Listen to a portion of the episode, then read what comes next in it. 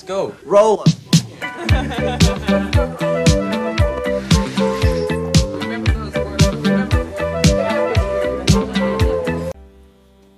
Hola amigas y amigos, les habla Mauricio de Medina y les doy la bienvenida a un episodio más de Aprende, ahorra e invierte.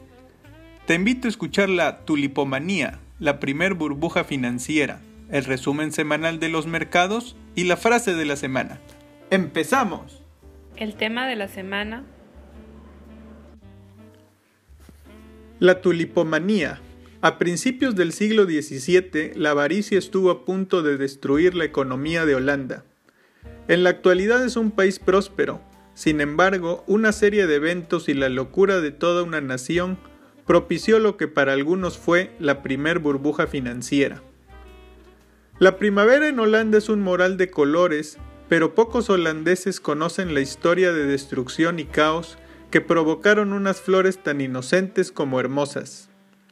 La historia empieza en el Escorial, en España, en el monasterio y residencia real de Felipe II, siendo el rey que buscaba aleccionar a los Países Bajos sus dominios. En aquellos tiempos hubo guerras donde las provincias unificadas tuvieron grandes peleas marítimas contra los españoles, y fue en 1609 cuando lograron alzarse con la victoria, forzando a los españoles a claudicar. Esto trajo independencia y progreso económico. El puerto de Ámsterdam empezó a prosperar y el comercio con Oriente estaba generando gigantescos ingresos y una creciente clase de comerciantes acumulaban mucho dinero. Vivían bien y gustaban de mostrar sus propiedades con excentricidades, y una de ellas era organizar fiestas en sus casas y mostrar plantas exóticas era un símbolo de estatus y fortuna. Existen diversas historias del arribo del tulipán y se dice que llegó a Holanda desde Turquía a comienzos del siglo XVI, y los holandeses se encantaron con la belleza y novedad de esta flor. En aquellos tiempos todo se comerciaba en un mercado al aire libre, donde la clase burguesa asistía para realizar negocios. Dicho sea de paso, fue en Holanda donde se tiene la primera bolsa de valores y al principio no había control sobre la compra de tulipanes. El siglo XVII fue una época de extravagancia, prosperidad y grandes proyectos.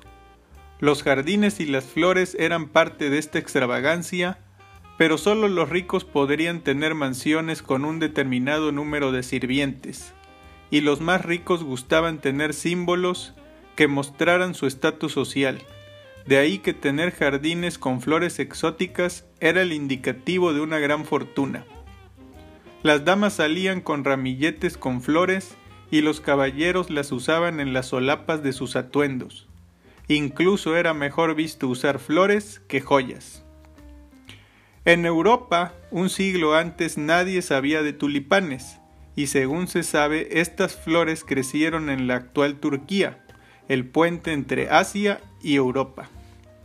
En ese lugar la flor tiene connotaciones religiosas y su nombre en árabe tiene las mismas letras que el nombre de Alá. En el Imperio Otomano las flores gustaban por su naturaleza sencilla, y sus imágenes decoraban las vidrieras cromáticas de los palacios de Estambul. En diversas cerámicas se aprecia un efecto donde parece que cuando la flor se encuentra en todo su esplendor, inclina su cabeza hacia su creador, y esta flor también fue usada por reyes para adornar sus capas. ¿Cómo llegaron los tulipanes a Europa? Se dice que un operador de los reyes austriacos fue a Constantinopla y mencionó en una carta que en verano se apreciaban unas flores maravillosas y por ello regresó con varios bulbos. Pasado un tiempo, una revista científica publicó que las flores podían emplearse para cuajar la leche y con ello ayudar a la producción de queso y fue un famoso investigador el que empezó a hacer pruebas en su jardín. Este famoso botánico de nombre Carulus Classius fue el primer director del Hortus Botanicus de la Universidad de Leiden, el jardín botánico más antiguo de los Países Bajos, e hizo muchos experimentos con el tulipán.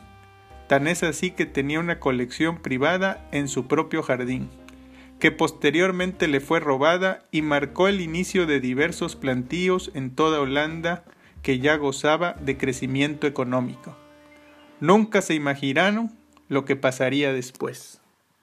Para 1630 el tulipán era un cultivo básico y para 1633 todo mundo quería participar en el negocio de estas exóticas flores. Cabe resaltar que los tulipanes más raros eran los multicolores y eran esos los más costosos y cuyo valor se multiplicaba por 10 o por 20 o incluso más veces pero nadie entendía cómo mudaban su apariencia y cómo obtener ese tipo de flor rara. Probaron de todo desde empaparlos con un vaso de vino o plantarlos en estiércol de cerdo o caballo o con cortes en el bulbo. En primavera corrían a los campos para ver qué producían, sin embargo, era una lotería obtener el bulbo perfecto.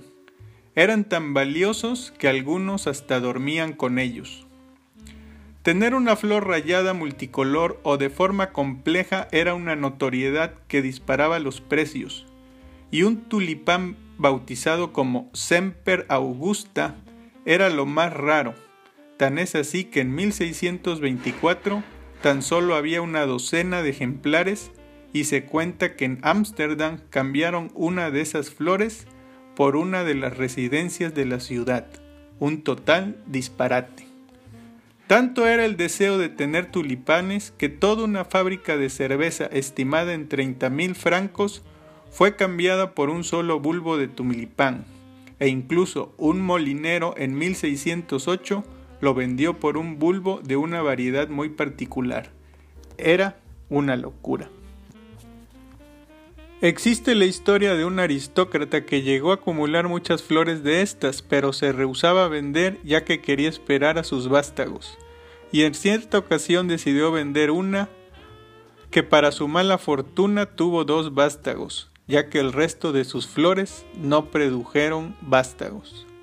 El tiempo de cultivo era lento y eso hizo que esto empezara el comercio de futuros de tulipanes, donde mentes muy creativas empezaron el marketing usando imágenes elaboradas por pintores de la época para hacer suponer el color y la forma que tendría la flor basada en, su bulbo, e hicieron un catálogo floral de ventas. Todo esto se realizaba en las tabernas y fue un boom de inversionistas, ya que todo mundo lo veía como dinero fácil, tan fácil como comprar un bulbo ahora, dejar que crezca la flor y volverse rico al venderla. En estas tabernas se encontraban los compradores y vendedores previo un registro con datos y cada quien escribía sus ofertas. Dos mediadores elegidos por mutuo acuerdo sugerían un precio justo y al final, después de regateos, se cerraba el trato. Otro método era por subasta, pero fuera del arreglo el comprador debería pagar la comida, la cerveza y el tabaco. Esto creció tanto que ya no era un negocio de temporada, sino de todo el año, y eso era un inconveniente, ya que la floración de la semilla tarda siete años. Y eso es mucho tiempo, sobre todo cuando el inversionista quiere volverse rico de manera rápida, aunado a que nadie quiere hacer dinero teniendo que esperar. Hay que tener en cuenta que los bulbos de tulipán producen no solo tulipanes, sino también bulbillos, que crecen alrededor del bulbo original. Por eso, tener un bulbo raro era un poco como tener un caballo de carreras campeón. Para darse cuenta de los montos se llegaron a pagar seis mil florines por cada bulbo, una verdadera millonada teniendo en cuenta que el salario medio por año rondaba entre los 200 y 400 florines. La incursión de futuros fue algo novedoso pero a la vez riesgoso, y como siempre entró gente que no sabía lo que hacía o no entendía el negocio, y a ese negocio lo bautizaron como el negocio del aire. Tanto fue el auge que ingeniaron el pesaje de los bulbos para tratar de predecir si el bulbo tendría vástagos o no, Mientras más pesado, más caro era el bulbo. Hubo gente que incluso empeñó sus casas y negocios. Aunque había voces de predicadores que incitaban a calmar esta locura, los holandeses no hacían caso y en 1636 hubo una peste bubónica causando muchas muertes y se pensó que eso haría calmar la locura, pero eso no pasó. Incluso el número de especuladores se duplicó, nadie se resistía al hechizo de los tulipanes. El catálogo de flores con ilustraciones ayudó a elevar el precio de los tulipanes hasta que finalmente en 1937 un aristócrata millonario murió dejando a sus siete hijos sin padres, por lo que se organizó una subasta de sus 99 tulipanes y ayudar a los niños que tendrían que ir a un orfanato. El valor de los tulipanes se cotizó en 90 mil florines, aproximadamente un millón de dólares de la actualidad. Curiosamente la subasta no fue lo que se esperaba ya que no hubo postores. La burbuja había estallado. Seis años tardó la fiebre de los tulipanes y en tan solo seis días el mercado colapsó de repente. La gente se dio cuenta de que los precios tan altos no justificaban su valor y ahora todos querían abandonar. En Francia los precios también ya venían a la baja y todos querían salir del negocio. Hubo gente que lo perdió todo. Un sector de la sociedad se había arruinado. Ya en 1920, en un laboratorio se comprobó que la escasez de especies exóticas de aquella época y que ayudó a que los precios se dispararan fue causada por un pulgón. Estas criaturas infectaban algunos bulbos y esos eran los que florecían multicolor o con formas diferentes debido a que estaban enfermos. Esta historia me deja cinco reflexiones. La ambición y la avaricia no hace distinción de clases, es una condición humana, por lo que cada cierto tiempo habrá una burbuja y esta será difícil de reconocer en sus inicios hasta que explota. Para invertir hay que saber el valor de las cosas y su utilidad.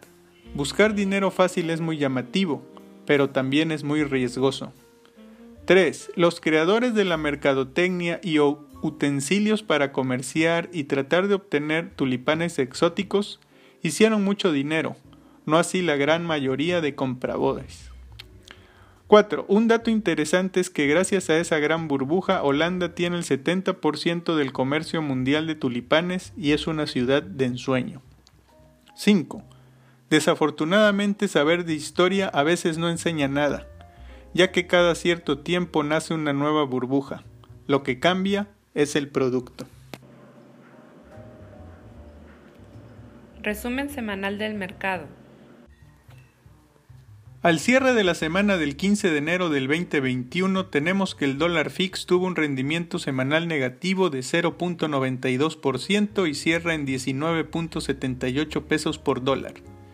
El índice de precios y cotizaciones de la Bolsa Mexicana de Valores tuvo un rendimiento semanal negativo de 1.79% para ubicarse en 45.892 puntos, mientras que el índice norteamericano Standard Poor's 500 tuvo un rendimiento semanal negativo de 1.48% para colocarse en 3.768 puntos. Por otro lado, en la semana el Z a 28 días se ubicó con una tasa nominal del 4.19%. La inflación se muestra en 3.15% y la tasa de referencia en 4.25%. La frase de la semana. En la raíz de todas las burbujas financieras está una buena idea llevada al exceso. Seth Klarman Gracias por escuchar este podcast semanal de Aprende, ahorra e invierte. Te invito a visitar el sitio mauriciodemedina.com, donde podrás encontrar ebooks, blogs, videos, podcasts, cursos y mucha información adicional. Hasta la próxima. Let's go.